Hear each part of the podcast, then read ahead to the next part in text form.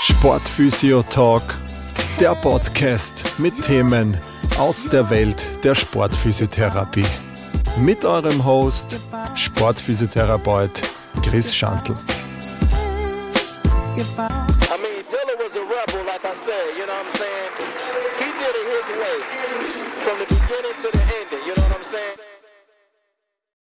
Herzliches Hallo beim Sportphysio Talk. Ähm, die heutige Folge beschäftigt sich mit dem Thema äh, des Tennisellenbogen. Ähm, ein, ja, eine, eine Diagnose, die man im, in der sportphysiotherapeutischen Praxis vielleicht mal öfters hört äh, oder liest, je nachdem, oder behandelt. Ähm, ich möchte jetzt in der heutigen Folge so ein wenig drauf eingehen, was so dieser klassische Tennis-Ellenbogen äh, oder Tennisarm, je nachdem eigentlich ist, äh, wo da vielleicht die, die Differentialdiagnosen zu, zu anderen äh, Beschwerdebilder bestehen und dass vielleicht nicht immer jeder Schmerz am Ellbogen auch gleich ein äh, Tennis-Ellbogen ist. Ähm, genau, die Ansätze inklusive mit äh, Reha-Ansätzen, was so mögliche äh, Therapien wären, die man da anwenden kann. Ähm, genau, das wäre so die heutige, der heutige Input äh, zum Thema Tennis-Ellenbogen. Ja, also der, der Name Tennis-Ellbogen ist so ein bisschen irreführend, weil es würde eigentlich bedeuten, der kommt vom Tennisspielen. Ähm, ich glaube, die meisten von euch wissen, dass das nicht so ist. Es hat generell äh, natürlich gehäuft, bei Tennisspielern ist das schon, wenn man viel mit Tennisspielern arbeitet, kann das natürlich ein Faktor sein, den man da vermehrt auch wahrnimmt, äh, dass es da Schmerzen gibt, aber sämtliche Sportarten, die irgendwie mit, mit Griff, äh, mit Schlägern zu tun haben, ähm, das, wie gesagt, natürlich fällt unter Tennis natürlich jetzt auch so Sachen wie Badminton, ja, ähm, ich kenne es von meinen Kajakfahrer und Fahrerinnen, die da auch in dem Bereich immer wieder überlassen Belastungserscheinungen haben. Und wie gesagt, also definitiv jetzt ein Name oder eine Diagnose, die halt einfach so ein bisschen äh, hergeleitet wurde, weil es halt einfach zu einem gewissen Zeitpunkt da verhäuft äh, zu so äh, Beschwerden kommen ist, gerade bei Tennis und Tennisspielerinnen. Aber grundsätzlich hat das jetzt nichts äh, nur mit dem Tennis zu tun. Ist natürlich, wie gesagt, wenn man in der Sportphysiopraxis ist, so wie es ich ja doch jetzt habe, ähm, dass ich immer wieder mal auch oder viele Tennisspieler auch habe bei mir, und die dann schon immer wieder über so eine Problematik klagen. Also deshalb kann man da natürlich sagen, okay, es kommt verhäuft bei Tennisspielern vor, aber ich bin mir sicher, es gibt auch Leute, die vielleicht jetzt weniger mit Sportler oder Sportlerin zu tun haben und die haben das dann bei Leuten, die einfach im Büro sitzen oder die vielleicht Handwerker und Werkerinnen sind und da einfach so an dem arbeiten. Also wie gesagt, wir sind beim Sportphysiotalk. Natürlich äh, ist der Fokus hier mehr auf die ganzen äh, Sportler und Sportlerinnen gelegt, was die Therapie betrifft. Aber natürlich grundsätzlich kann man das dann auch auf jeden sozusagen noch äh, umsetzen. Ähm, genau, also grundsätzlich, was haben wir, wenn wir, die, wenn wir von diesem klassischen Tennis-Ellenbogen auch sprechen, dann meinen ja die meisten damit, ähm, auf Lateinisch diese Epicondylitis humerus lateralis, ähm, also eine, eine, Entzündung sozusagen in der Richtung. Ähm, das ist im Endeffekt so ähm, die, die Definition von dem, äh, wenn man äh, in, auf Google sucht, so die Definition des Tennisellbogen, dann kommt da einfach immer diese äh, Epicondylitis äh, lateralis ähm, oder Tendinitis, alles was so ein bisschen die, die Sehne betrifft von dem Ganzen. Das ist so ähm, der ähm, ja, der Grundtenor, was das Krankheitsbild betrifft, sozusagen, also, oder Synonyme, die dafür verwendet werden. Ja.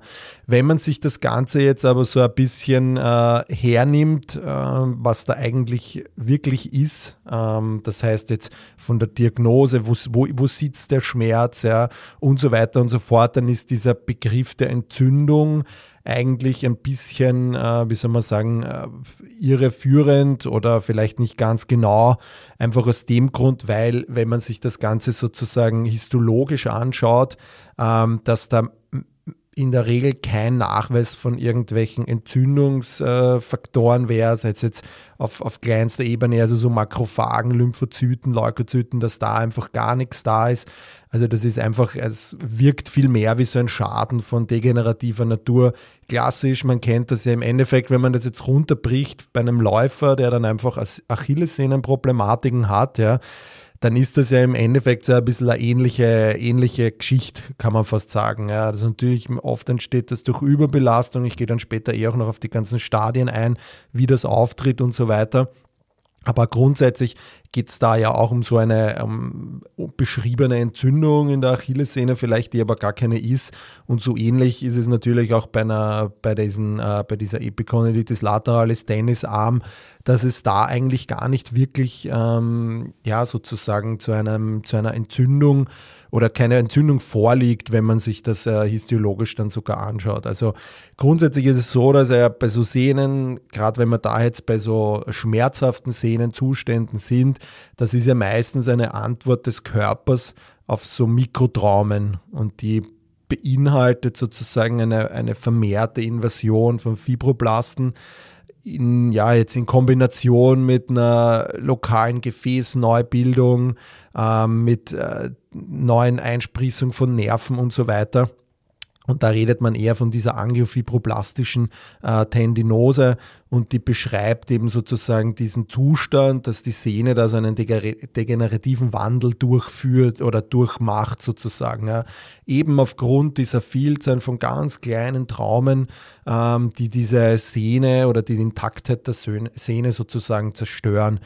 Genau, und Deshalb, um die Struktur jetzt wieder herzustellen, versucht der Körper selbst sozusagen mit einer lokalen Einsprossung von, von Gefäßen, äh, von Nerven und von Einwanderung von eben diesen Fibroblasten, ja, versucht er das eben so wieder herzustellen.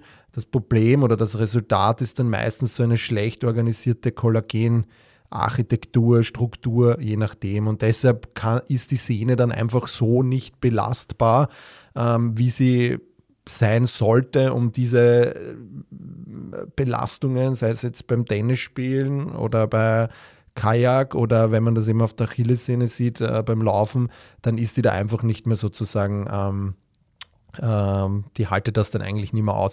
Besser ist das dann im Endeffekt, wenn man dann eher von so in Richtung Tendinose, Tendinopathie spricht, das Ganze ist vielleicht dann noch eine schönere Sache, weil dieses Entzündung einfach wegfällt, weil im Prinzip ja keine äh, Entzündung da ist eigentlich. Und deshalb ist es besser wahrscheinlich, wenn man bei so Sehnenproblematik vielleicht eher auf Tendinose, Tendinopathie sich einschießt, als wie gleich eine, äh, als eine, gleich eine akute Entzündung drüber zu legen. Ja. Ähm, genau, also Epicondylitis lateralis wie gesagt, ist so der klassische Tennis-Ellbogen. Das verläuft oft so in, in so vier Stadien ab. Oft ist das so, dass so dieses im ersten Stadium, das, wenn man wirklich mit Sportlern auch regelmäßig zusammenarbeitet, dann hat man diese Stadien oft, wenn man es eigentlich auch gut dann auch noch äh, therapieren kann. Das heißt, es beginnt meistens mit so einer, ja, da, also im Stadium 1 kann es dazu eben auch kommen, dass da wirklich eine akute Entzündung da ist ähm, oft so ein bisschen vom, von der Sehnenscheide, ähm, wo auch oft so ein bisschen eine Krepitation da ist. Ja. Und das heißt, da wird dieser Begriff Tendinitis dann eigentlich noch passen, weil da ist wirklich der Körper auf einmal voll überlastet und da, das ist wirklich so dieser, dieser Anfangsstadium, wo wirklich ja oft eine Entzündung da ist, die dann aber immer wieder runterfahrt und nie komplett ausgeheilt wird, weil man diese ersten Zeichen dann oft nicht so wahrnimmt. Ähm, grundsätzlich ist da aber das Ganze, dass es hier noch zu keinen strukturellen Veränderungen der Sehne kommt und deshalb hier eine gute Heilungschance auch noch da ist. Das ist oft die Sache, wenn man, wenn der Sportler sagt, ja, war jetzt viele, habe jetzt viele Einheiten gehabt, bisschen spüre ich den, die Ellbogen, die Unterarmmuskulatur. Ähm, genauso wie ein Läufer sagt, boah, ich habe heute viele Intervalle gehabt und ich spüre meine Wade, kann man das einmal bearbeiten. Und genauso kannst du das Stadium 1 eigentlich gut, gut abfangen. Beim Stadium 2 ist es dann eher schon, dass durch ähm, eher da schon ein bisschen so charakterisiert durch eben diese angiofibroblastische Degeneration mit diesen Umbauvorgängen der Sehnenstruktur und so ein bisschen ein Verlust von der Integrität. Und das ist eben eigentlich so ein bisschen das Stadium, was auch so einen typischen Tennis-Ellbogen eigentlich dann auch beschreibt. Der klassische Epicondylitis halt. Ja. Ähm, es ist aber jetzt in dem Fall keine entzündliche Komponente mehr da. Also das ist der Unterschied da zu dem Stadium 1 oft, wo wirklich so eine akute Entzündung da ist, die dann meistens umgangen wird und dann eigentlich gar keine Entzündungsmediatoren oder irgend sowas mehr da ist. Stadium 3 ist dann eigentlich so fortschrittendes Stadium 2, äh, wo wirklich schon pathologische Veränderungen der Sehne da sind, bis hin vielleicht sogar zu leichten Rupturen. Ja. Und ähm, Stadium 4 ist dann sowieso das, das letzte, wo wirklich zu so einer zusätzlichen, also es kommt halt noch zu einer zusätzlichen Fibrosierung, Weichteil oder sogar zu, zu einer Ozeankalzifikation und ist wirklich das schmerzhafte Stadium und ähm, ja, kann auch oft einmal äh, passieren, wenn man vielleicht dieses Stadium 2, 3 vielleicht mit Cortison behandelt hat, dann kann es da auch dazu kommen, dass sich das eben so zu einer äh, Kalzifikation kommt. Ähm, das heißt, das kann auch ein bisschen herbeigeführt sein, dieses Stadium 4. Genau, also wie gesagt, ähm, es gibt halt da keine ähm, Entzündungsquellen, trotzdem ist ein Schmerz da. Ähm, das heißt, da einfach wirklich abzuklären, dass das einfach auch schon im Vorfeld gleich im Stadium 1 gut, gut abgefangen wird, das Ganze, ähm, damit es da einfach nicht sich weiterentwickelt. Von der, von der ja, Pathologie wird das Ganze eigentlich eben dieser Tennis-Ellbogen sozusagen beschrieben als eben eine Tendinopathie. In der Regel oder meistens ist es die Sehne vom Musculus extensor capi radialis brevis. Ähm, oft ist vielleicht noch eine Sehne daneben vom Digitorum communis vielleicht oft einmal hin und wieder dabei. Aber grundsätzlich ist diese äh, ist dieser Extensor capiradialis brevis eigentlich so die Sehne, die meistens am, äh, die meiste Zeit sozusagen davon betroffen ist. Die liegt relativ tief ähm, in dieser Extensorengruppe und ähm, hat ja anatomisch gesehen auch einen Kontakt zur Gelenkskapsel. Ähm, und genau, das ist eigentlich so, aber liegt wie gesagt tief und, und ist dann oft, muss man sich da ein bisschen hinarbeiten auch zu dem Ganzen, dass man da auch dann wirklich äh, den, den Extensor da auch wirklich, den als brevis dann auch wirklich gut palpieren kann und da einfach auch gutes Feedback bekommt sozusagen.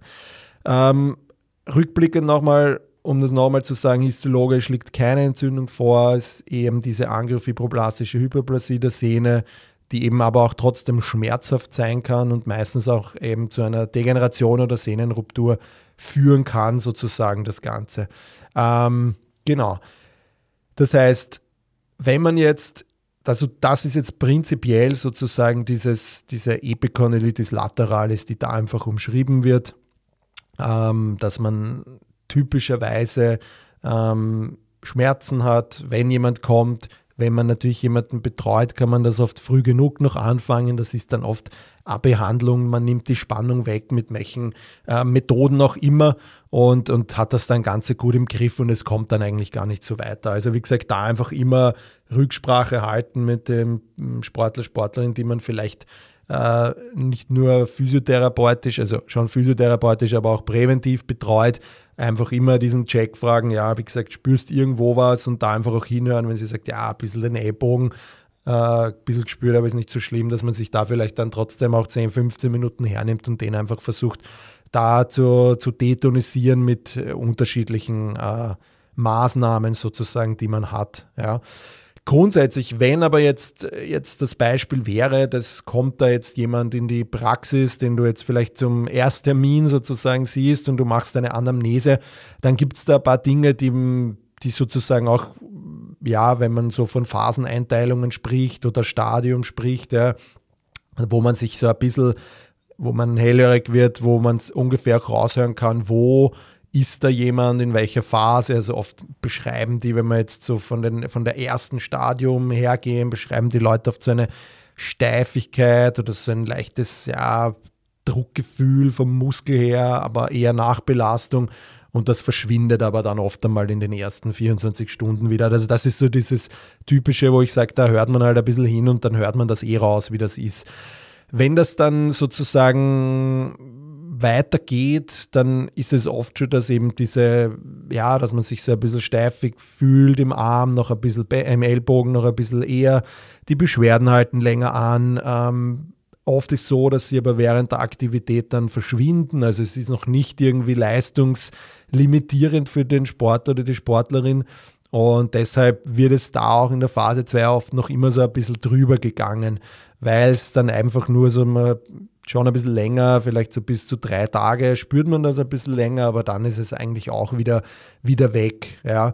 Da ist eigentlich wichtig, dass man ja sozusagen sagt, in der, kann man sagen, Phase 1, 2 geht eigentlich oft einmal vielleicht auch ohne Therapie zurück, aber man kann das da natürlich auch gut unterstützen mit guten Vorkehrungen, gutes Selbstmanagement vom Sportler oder Sportlerin, dass die auch weiß, okay, wenn ich irgendwo bin und ich spüre das und ich habe kein Physio mit, was kann ich tun? Also da einfach auch seine Sportler oder Sportlerinnen schulen dafür, was können sie tun, wenn sie alleine wo sind und sie spüren da vielleicht irgendeine Spannung am Ellbogen dass sie da das einfach äh, sozusagen auch raus selber mit, mit Techniken arbeiten können, was da auch alles gibt, von Triggerbällen bis hin zu äh, Massageguns, was auch immer jeden da lieb ist, ähm, kann man da auf jeden Fall dann auch machen. In der Phase 3 ist es dann oft schon so ein bisschen, dass sich das Ganze natürlich beschwert. Das heißt, ähm, es kommt in der Belastung mittlerweile auch schon leicht spürbar, aber jetzt noch nicht so, dass es ganz äh, die, also dass es die Leistungsfähigkeit beeinträchtigt. Ähm, die anderen Beschwerden sind natürlich auch alle da. Oft probiert man es da so mit Bandagen und, und äh, äh, hilft vielleicht mit Tapes oder sowas und da fühlt sich das dann auch schon wieder ein bisschen, bisschen besser an. Ähm, kann aber auch sein, dass in der Phase schon die Ersten sagen, ja, es ist jetzt doch ein bisschen zu intensiv, da, da nehme ich jetzt vielleicht eine Schmerztablette, dass ich das noch über die Runden kriege. Ja, und wenn du sowas halt bei der Anamnese raushörst, wenn da einer sagt, er hat so eine Schmerztablette auch da mal genommen und so weiter, dann kannst du schon ungefähr in die Richtung sagen, okay, das ist definitiv schon ein höheres Stadium, höhere Phase, in dem sich das Ganze befindet. In der Phase 4 natürlich die Schmerzen ähnlich wie in, in Phase 3, nur ein bisschen höher. Ähm, oft ist auch so, dass da wirklich auch schon die Leistungsfähigkeit schon äh, beeinflusst ist. Ja ähm, beziehungsweise wirklich negativ, dass auch oft schon eine Schädigung von der Sehne da ist und dass die Leute das dann meistens auch schon wirklich dann im, im aktiven, im täglichen Leben dann auch bei äh, in der Küche oder wo auch immer, dass das da auch schon spürbar ist. Ähm, und da kann man wirklich dann sagen, okay, wenn das auch nach längerer Pause weg war, aber trotzdem im Alltag da ist, dann kann man da wahrscheinlich schon sagen, dass das eine höhere Phase ist. Ähm, grundsätzlich Phase 3, 4, so der Bereich, der spricht aber noch immer wirklich gut auf, auf konservative Therapieformen an, sei es jetzt von aktiv bis hin zu passiv. Also das ist so der Klassiker, auf den man in der Praxis hat, so Phase 3, 4 äh, die sieht man dann oft beim Ersttermin, die geben dann genau diese Dinge an und da weiß man dann, okay, wo man ungefähr steht und wo man den Ansatz dann auch wählt. Also da ist dann vielleicht auch nicht mehr nur getan mit äh, detonisierenden Maßnahmen, äh, sondern da muss man dann vielleicht auch schon mehr ins, in diese aktive Phase gehen, um diese Belast, äh, Belastbarkeit der Sehne dann auch wieder aufzubauen, die wahrscheinlich schon in gewisser Weise eine Schädigung angenommen hat. Ähm, ein paar Leute unterscheiden dann eben noch so Phase 6, 7. Im Endeffekt geht es da einfach nur, dass der Schmerz immer intensiver wird, immer mehr Einschränkung, Sport eigentlich fast nicht mehr möglich ist, äh, ohne Schmerzen oder Schmerzmittel und eigentlich ein dauerhafter Schmerz, auch in Nachtruhe. Ähm, also wenn man da jemanden hat, der so weit schon ist und der da solche Beschwerden auch angibt, dann muss man da auf jeden Fall auch noch einmal schauen, ob da überhaupt äh, natürlich konservativer Ansatz immer gut, ähm, dass man den einmal versucht. Aber wenn man da nach acht Wochen, zehn Wochen überhaupt keine Verbesserung hat, dann muss man da natürlich einfach auch nochmal Rücksprache mit dem Arzt halten, ob es da vielleicht noch irgendwelche andere Methoden gibt, die man da noch zur, zur Rate holen kann, sei es jetzt von, von physikalischen Anwendungen wie Stoßwelle etc. Ähm, oder vielleicht mit irgendwelchen Injektionen, außer jetzt natürlich nicht Cortison, sondern irgendwas anderes vielleicht noch, wo man da vielleicht noch irgendwas in die Richtung machen kann. Aber das ist dann natürlich eine Aufgabe des, des Arztes, dass man da einfach oder der Ärztin, dass man da einfach eine Rücksprache, Rücksprache auch noch haltet. Genau, also das sind so mal diese Anamnesegespräche, wo man schon vielleicht bei der, beim, beim Anamnesegespräch und den Fragen ein bisschen raushört, wohin die Reise geht. Ähm, grundsätzlich schaut man sich ja dann natürlich das Ganze in einer Basisfunktionsüberprüfung sozusagen an. Das heißt, da hat man Widerstandstests, da hat man Palpation dabei, man schaut sich gewisse funktionelle Bewegungen an, ähm, wie, wo ist der Schmerz, ja, also das zeigt dir dann halt einfach gewisse äh, Angaben zeigen dir, okay, das ist, geht vielleicht eher in Richtung Insertionstendinopathie oder ist vielleicht eher muskulär, weil noch ist natürlich von Phase zu Phase unterschiedlich. Also in der letzten Phase hast du natürlich vielleicht mehrere Basisfunktionen, die, die positiv auffallen, ähm, im Gegensatz zu am Anfang, wo du vielleicht viel weniger hast und, und da vielleicht äh, ja, das Ganze oft negativ ist und dann man eigentlich auch ausgehen davon kann, dass es wahrscheinlich kein Tennis-Ellbogen ist. Ähm, also dieser klassische halt. Ja. Ansonsten, wie gesagt, schaust du dir ähm, natürlich ähm, wenn du dir jetzt so von der, also wie gesagt, jetzt Basisuntersuchung, die ganzen klassischen äh, Befundungen, ähm, natürlich dann auch äh, Inspektion, Lokalisation von den ganzen äh, Bereichen, da gibt es eine gute Auflistung, also gut, ich, ich nutze sie.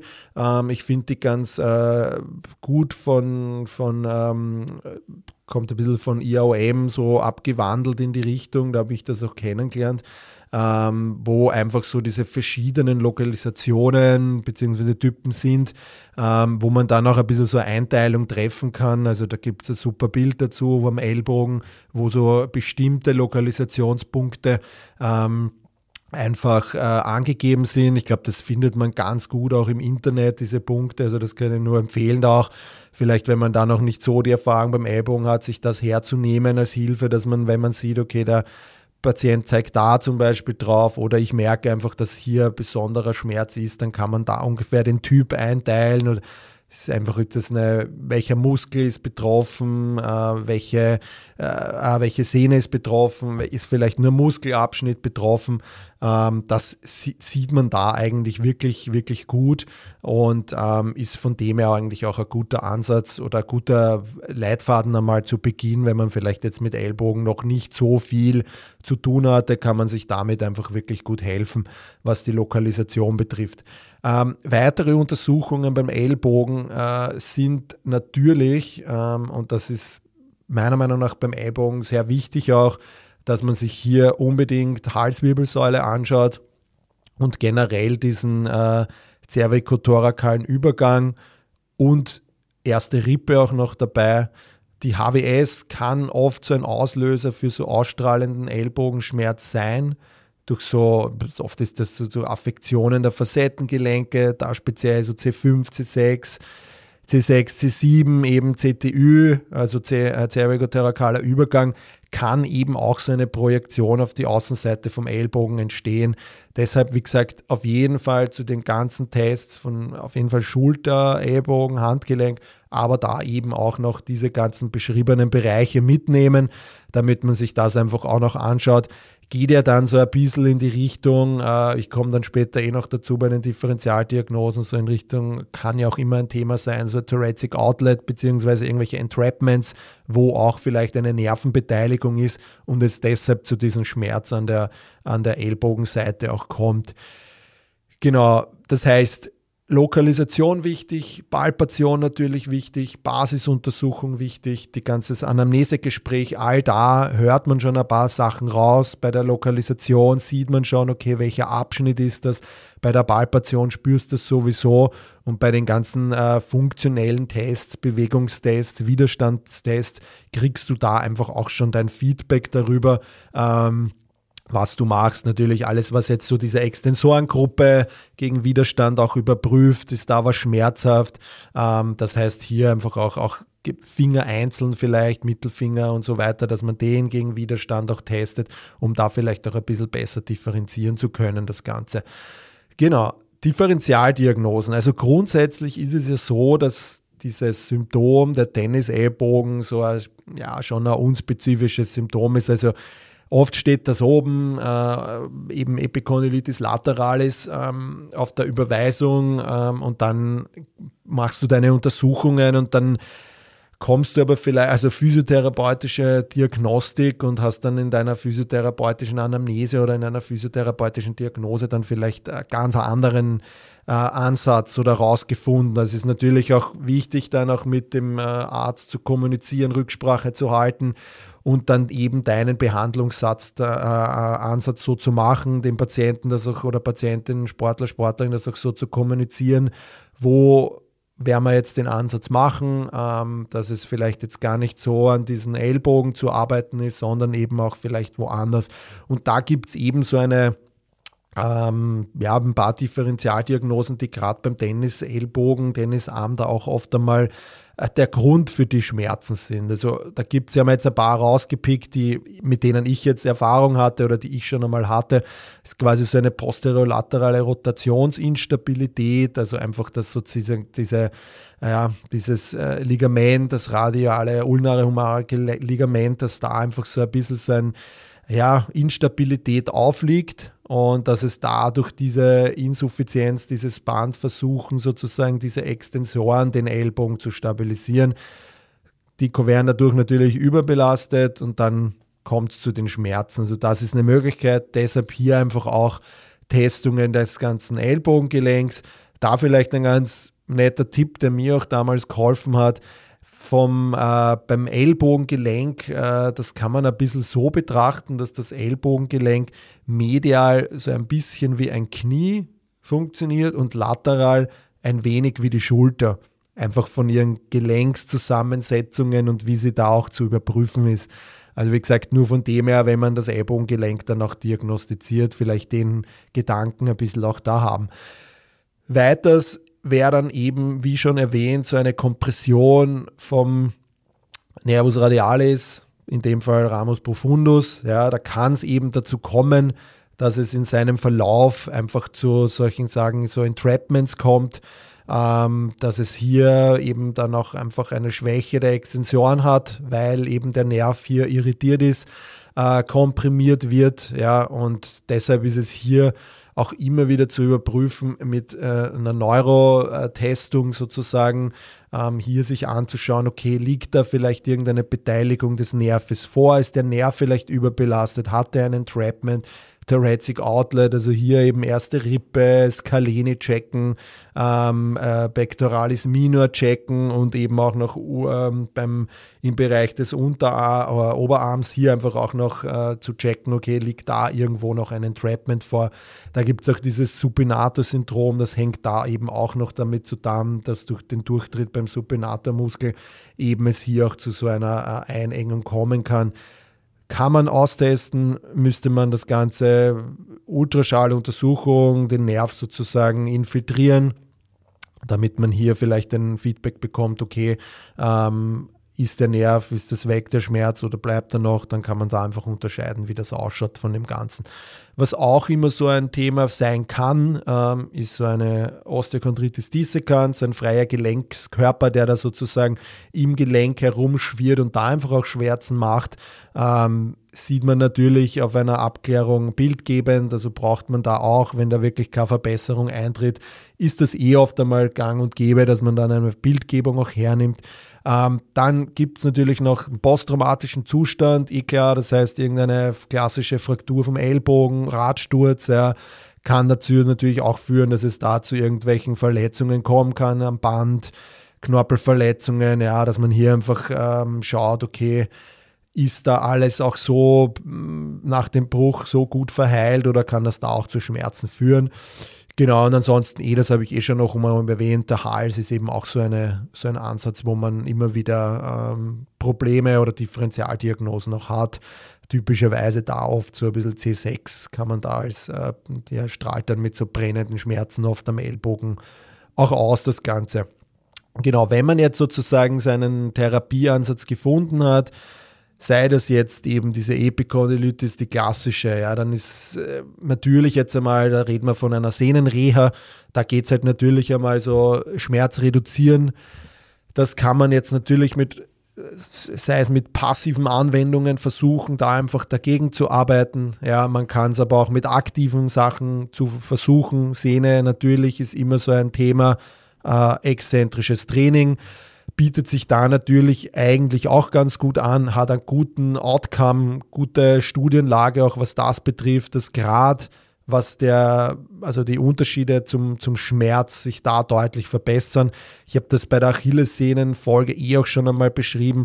Durch dieses exzentrische, langsame Training werden eben die, wird eben diese Neovaskularisierung und die Nerven, die da einwachsen, diese freien Nervenendigungen, die den Schmerz auch leiten, die werden durch dieses langsame, belastende Training der Sehne sozusagen zerstört und dadurch sind diese ersten positiven Effekte des exzentrischen Trainings einfach auf diese Schmerzminderung. Und das ist ja schon einmal der, ein richtig cooles Tool, wenn man sagt, okay, der Schmerz wird deutlich besser, deutlich weniger. Das heißt, viel mehr, äh, man traut sich wieder mehr, man kann viel mehr ähm, Kontrolle kriegen wieder über das Ganze, man fühlt sich wieder besser, der Alltag und so weiter und so fort. Das sind einfach so die Dinge, was sich da ganz gut ähm, äh, bewährt hat, dass man einfach hier mal zuerst die Sehne belastbar macht, damit man sie dann mit weiteren Krafttrainingsübungen dann einfach auch die ganze Struktur oder das ganze, die ganze Kombi von Muskel und Sehne sozusagen ähm, wieder kräftigt, wieder stärker macht. Aber dafür muss zuerst einmal auch so die Sehne äh, belastbar sein und, und so gut aufgebaut sein, dass sie das dann auch äh, standhält. Natürlich von der passiven Seite kann man natürlich arbeiten mit allen Techniken, die einem, die einer gelernt hat, die einem zur Verfügung stehen, ähm, um das quasi bestmöglich auch zu unterstützen, sei es jetzt von äh, Detonisierung, sei es jetzt von Durchblutungsförderung, den Stoffwechsel anzuregen, irgendwelche Verklebungen zu lösen und so weiter und so fort. Also da kann man sich auf allen Ebenen austoben, die da sozusagen die ähm, die das Ganze hergibt. Ja. Wenn das jetzt natürlich eine der äh, klassischen äh, Differentialdiagnosen ist, dann geht es da natürlich darum, einfach auch ähm, sei es jetzt wirklich muskulär bedingt, ja, dass man vielleicht, wenn sein Entrapment zum Beispiel vorliegt bei dem Nerv, dass man hier einfach versucht, mittels Nervenmobilisationen zum Arbeiten, aber da natürlich dann auch diese Muskulatur, die man vielleicht gespürt hat, die wirklich hyperton ist, dass man da einfach auch detonisierend arbeitet und hier eigentlich auch Spannung rausnimmt, ähm, an welcher Stelle das auch immer ist, natürlich dann auch Spannung vom Ellbogengelenk, wenn das vielleicht eher wirklich rein muskulärer Zug ist, ja, ähm, wenn es zu irgendwelchen Instabilitäten im Gelenk kommt, dass man hier einfach auch an der Stabilität arbeitet, wenn dann eben auch so Sachen vorliegen wie erste Rippe ist problematisch vielleicht, dass die vielleicht ein bisschen immobil ist, äh, äh, hypermobil ist, ja, dass man hier an, der, an dem arbeitet, dass man im Bereich der, der Halswirbelsäule mit Mobilisationstechniken arbeiten, manuelle Therapie, dass man hier am äh, cervicothoracalen Übergang arbeitet, vielleicht auch noch äh, obere Brustwirbelsäule, dass man da einfach all diese Sachen mitnimmt. Ähm, alles, was einem sonst noch, man kann er natürlich auch noch mit äh, unterschiedlichen Entspannungstechniken oder Atlas-Therapie, wie auch immer, arbeiten, um da einfach auch, gerade wenn im Halssektor das Problem liegt, sozusagen, dass man hier das Ganze ähm, sozusagen äh, integriert. Wichtig bei dem Ganzen, zuerst einmal natürlich so eine korrekte pathoanatomische Diagnose, dass man das einfach nicht nur hinnimmt, was oben steht, sondern sich das einfach mit all den beschriebenen Sachen dann auch noch einmal anschaut, dass einmal im zweiten Stadium sozusagen die Kontrolle von Schmerz und Entzündung einfach da ist. Das ist einmal schon die erste äh, Reduzierung sozusagen, dann, dass man die Heilung stimuliert, also dass man natürlich eben Sehne belastbarer wieder macht. Ähm, und dann im zweiten, also dann im ja, vierten Stadium sozusagen Steigerung der, der Kraft, der generellen äh, Fitness von dem Bereich, die man sportartspezifisch braucht eventuell dann schauen, dass man diese ganzen Fehlbelastungen, so wie es dazu kommen ist, dass man das vielleicht auch kontrolliert. Das heißt, hier, bevor man da voll wieder einsteigt, vielleicht in Rücksprache mit einem Trainer, mit einer Trainerin, sich das Ganze am Platz anschaut, wenn das jetzt wirklich Tennis ist, okay, wie kann man da vielleicht, ist da vielleicht irgendein Materialsache dabei, ist der Schläger zu hart bespannt, die Bälle zu hart, zu weich, wie auch immer, alles, was man da irgendwie aus, ist der Schläger zu schwer vielleicht für den Spieler, ist der, der Griff zu groß, ähm, kann man vielleicht an der Schlagtechnik irgendwas ändern. Das heißt, all da diese Dinge einfach versuchen zu, zu auszumerzen, dass es da einfach in Folge nicht mehr dazu kommt. Und dann natürlich, wenn das alles sozusagen in dieser Pyramide erreicht ist, dann ist natürlich ganz oben dann diese Kontrolle, äh, die Rückkehr zum Sport. Und das ist eigentlich so das angestrebte Ziel von dem Ganzen. Wenn es jetzt aber mal dazu kommt, dass man all diese Dinge gemacht hat, sowohl differentialdiagnostisch gedacht hat, äh, gute die Sehnenreha trainiert, aber es trotzdem zu keiner Verbesserung kommt, dann gibt es natürlich auch diese operative Versorgung von dem Ganzen. Es ist natürlich jetzt nicht so häufig, ähm, ist glaube ich nicht oft, dass sowas passiert. Ich hatte das bis dato zweimal bei mir in der Praxis, wo, wir, wo es wirklich dann auch zu einer Operation gekommen ist. Aber so grundsätzlich kann man sagen, was sind so Indikationen dafür, ist natürlich, wenn null Reaktion eben auf uh, nach sechs bis neun Monaten oder länger auf, auf Therapie ist, ja, wenn genau alle Therapieoptionen nicht, nicht äh, funktionieren, wenn weiterhin immer eine Schwäche oder eine Atrophie sogar von der Muskulatur besteht, ähm, wenn der Schmerz einfach so stark ist, dass der auch Alltagsaktivitäten behindert, dass man nicht einmal mehr schlafen kann.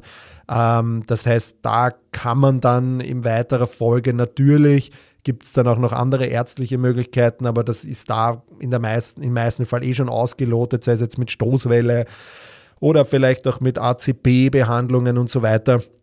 Aber grundsätzlich, wenn das dann da nicht ist, dann gibt es auch äh, Operationen, die man da durchführen kann. Da kann man einerseits so eine Sehneneinkerbung machen ähm, und auf der das ist eine Methode, die andere Methode ist man da sozusagen, dass man da so eine Denervation macht, also gezielt die Nerven werden sozusagen, ja, die diesen Schmerz einfach vermitteln, ausgeschaltet und da werden sozusagen diese Nervenansätze bei der OP gezielt zerschnitten bzw. verödet. Und das wäre dann sowas, wie gesagt, operativ noch eine Möglichkeit.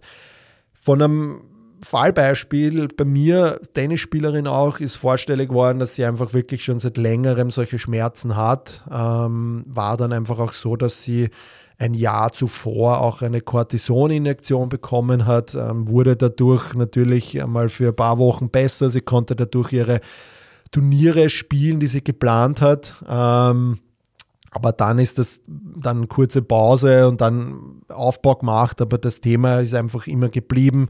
Ähm, hat man dann die ganzen Testungen angeschaut, das Ganze mal kontrolliert ähm, meinen Ansatz dann gewählt, ähm, wo es einfach auch einmal darum ging, Nerv inkludiert, ähm, Sehnenaufbautraining gemacht.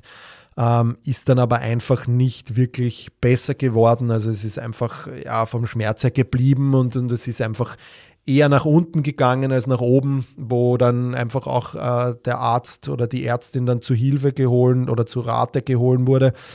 Und man hat sich dann schlussendlich auch für eine Operation entschlossen. Ähm, das Ganze wurde dann eben mit dieser Denevation nach Wilhelm, heißt das, durchgeführt. Ähm, in Rücksprache mit dem Arzt, der hat dann gesagt, dass dann wirklich so viel entzündliches Gewebe, fibrotisiertes Gewebe und, und so viele Nervenendigungen da schon drinnen war, dass das einfach, ja, sozusagen wahrscheinlich mit dem nicht mehr weggegangen wäre, beziehungsweise vielleicht erst äh, nach zwei Jahren, wenn man wirklich den Sport auch reduziert. Das war da aber kein Thema, äh, weil wir da von einer Leistungssportlerin oder Spielerin sprechen. Und genau, der hat dann einfach sozusagen alles weggeödet und, und rausgenommen an Gewebe, was da nicht hingehört sozusagen und äh, hat das dann einfach, äh, ja, operativ versorgt, hat wirklich gut funktioniert, äh, ungefähr so, ja, drei Monate nach, nach, äh, nach der OB war dann auch wieder Training am Platz und möglich für einen Monat und nach einem Monat dann auch Einstieg in den Turnieralltag wieder. Also so ungefähr, ich sage jetzt einmal drei Monate intensive Reha ähm, mit klassisch Opera, also Post-OP bis hin zu Aufbau, bis hin zu äh, Kraftsteigerung und dann einfach äh, Return to äh, Sport, äh, wieder Einstieg in den, in den, auf dem Tennisplatz und das haltet gut, das funktioniert dabei sehr gut. Ähm, hin und wieder ist es vielleicht noch etwas spürbar, ähm, aber nie so. Also wie gesagt, das ist meistens so, so klassisch halt, wie man es kennt, Überbelastung, äh, Stadium 1, wo man dann gut dagegen arbeitet, wo die Spielerin dann einfach auch schon ein gutes Management hat, wo sie weiß, was sie tun kann von dem Ganzen. Ähm, also wie gesagt, grundsätzlich OB nicht immer schlecht, hat in dem Fall wirklich ihr Erlösung gebracht, weil die ganzen Therapieansätze einfach nicht geholfen haben. Ähm, und wirklich, sie hat da wirklich mit äh, unterschiedlichsten Ansätzen gearbeitet, also wirklich nicht so nur eine Sache probiert, sondern wirklich quer durch die Bank und war dann eben schlussendlich aber so therapieresistent, dass es dann zu dieser OP gekommen ist, das Ganze. Gut, also als Fazit, Tennisarm ist nicht gleich immer eine Entzündung, äh, in den meisten Fällen sogar nie. Gerade mal vielleicht am Anfang, wenn es wirklich das erste Mal überbelastet auftritt, dass da vielleicht äh, leichte Entzündungsmediatoren da sind, aber sonst findet man die eigentlich nicht histologisch in der Sehne. Wichtig gut diagnostizieren, sich wirklich alles genau anschauen, nicht einfach nur sagen, okay, da ist der Schmerz, das heißt, da ist auch das Thema oder wenn man festgefahren ist und, und ganz viel nur an Triggerpunkt Therapie denkt, dass man sagt, na, ist ganz klar, ist Triggerpunkt strahlt aus, ist nicht mehr und so weiter. Wirklich sich die Zeit nehmen, das ist eine mühsame Geschichte, das kann, muss viel Geduld, muss der Sportler, die Sportlerin da auch mitbringen, ja, aber wenn das schon in einem höheren Stadium ist, hier einfach wirklich genau diagnostizieren, sich das genau anschauen. Ist vielleicht der Hals beteiligt? Gibt es irgendwo Entrapments, wo der Nerv beteiligt ist? Gibt es vielleicht eine Bewegungseinschränkung im Ellbogen und deshalb kann die Muskulatur nicht so gut arbeiten oder eine Instabilität? Ja? Einfach all diese Punkte wirklich beim ersten Mal hernehmen, sich das anschauen, dann seinen Behandlungsansatz wählen und auch, wie gesagt, wenn der nicht gleich nach zwei, drei Wochen 50% äh, Verbesserung bringt, die Geduld geben, den ganzen dranbleiben, auch dass dem Sportler oder Sportlerin so kommunizieren, dass da einfach diese Geduld wichtig ist. Und dann stellt sich oft was ein und wie gesagt, es gibt dann ja noch immer andere Methoden, die man dann noch verwenden kann, sei es jetzt auf physikalischer Seite, von ärztlicher Seite, dass man da einfach noch probiert, aber trust the process sozusagen, glaub dran, dass das äh, funktionieren kann, wenn du eine gute Diagnostik auch gemacht hast, wenn du sagst, okay, das ist wirklich eine Sehnenproblematik, dann Sehnenreha, okay, das ist eher muskulär, dann alles, was in Richtung Triggerpunkt geht, okay, das ist eher nerval, dann eher alles, was äh, den Nerv sozusagen wieder äh, beruhigt oder es ist wirklich gelenksmäßig in der Halswirbelsäule, dass man hier einfach dann da den Ansatz wählt. Ja. Also wie gesagt, ein Thema, das oft einmal ähm, ja, sehr wie viele Sehnenproblematiken, Achillessehne ist das ja auch so, wo sehr, sehr mal gleich einmal eine Diagnose drüber gelegt wird, ja, klassisch Tennis, Ellbogen, Entzündung, Epicondylitis lateralis, das ist es, ja. Ähm, meistens ist es nicht so, ähm, sondern es sind da andere Faktoren oft mitbestimmend. Oft ist es auch ein Kombi aus mehreren, ja, dass natürlich die Sehne was hat, aber vielleicht auch der Nerv Untermuskel, deshalb muss man an mehreren äh, Schrauben drehen sozusagen.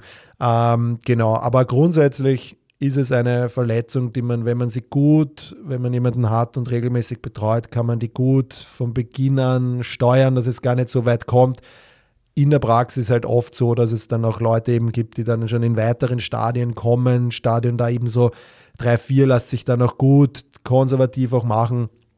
Danach muss man halt schauen, ob man da vielleicht nicht auch ein paar Hilfsmittel von ärztlicher Seite braucht oder ob es dann nicht dann auch zu einer Operation kommt. Aber grundsätzlich, es lässt sich konservativ in der Regel sehr gut äh, behandeln und therapieren, dass da eine hundertprozentige Schmerzfreiheit auch wieder da ist. Ja, das war jetzt sozusagen der Tennisarm. Äh, ich hoffe, ihr habt da ein paar Einblicke mitnehmen können. Ähm, spannendes Thema, wie gesagt, auch was das betrifft, weil es einfach da viel, viel zu beachten gibt und nicht einfach nur äh, dort ist, wo der Schmerz äh, sich zeigt, sondern einfach auch darüber oder darunter liegen kann oder ganz woanders.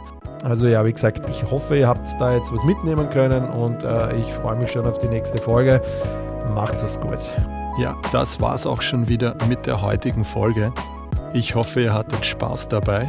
Ich freue mich über ein Like und ein Abonnement auf den gängigen Streaming-Plattformen Spotify, Apple Music und Co. Bei Fragen, Anregungen zur heutigen Folge oder einer der vorangegangenen könnt ihr mir eine E-Mail schreiben an info at sportphysio-fortbildung.at. Ich freue mich, bis zum nächsten Mal, euer Chris.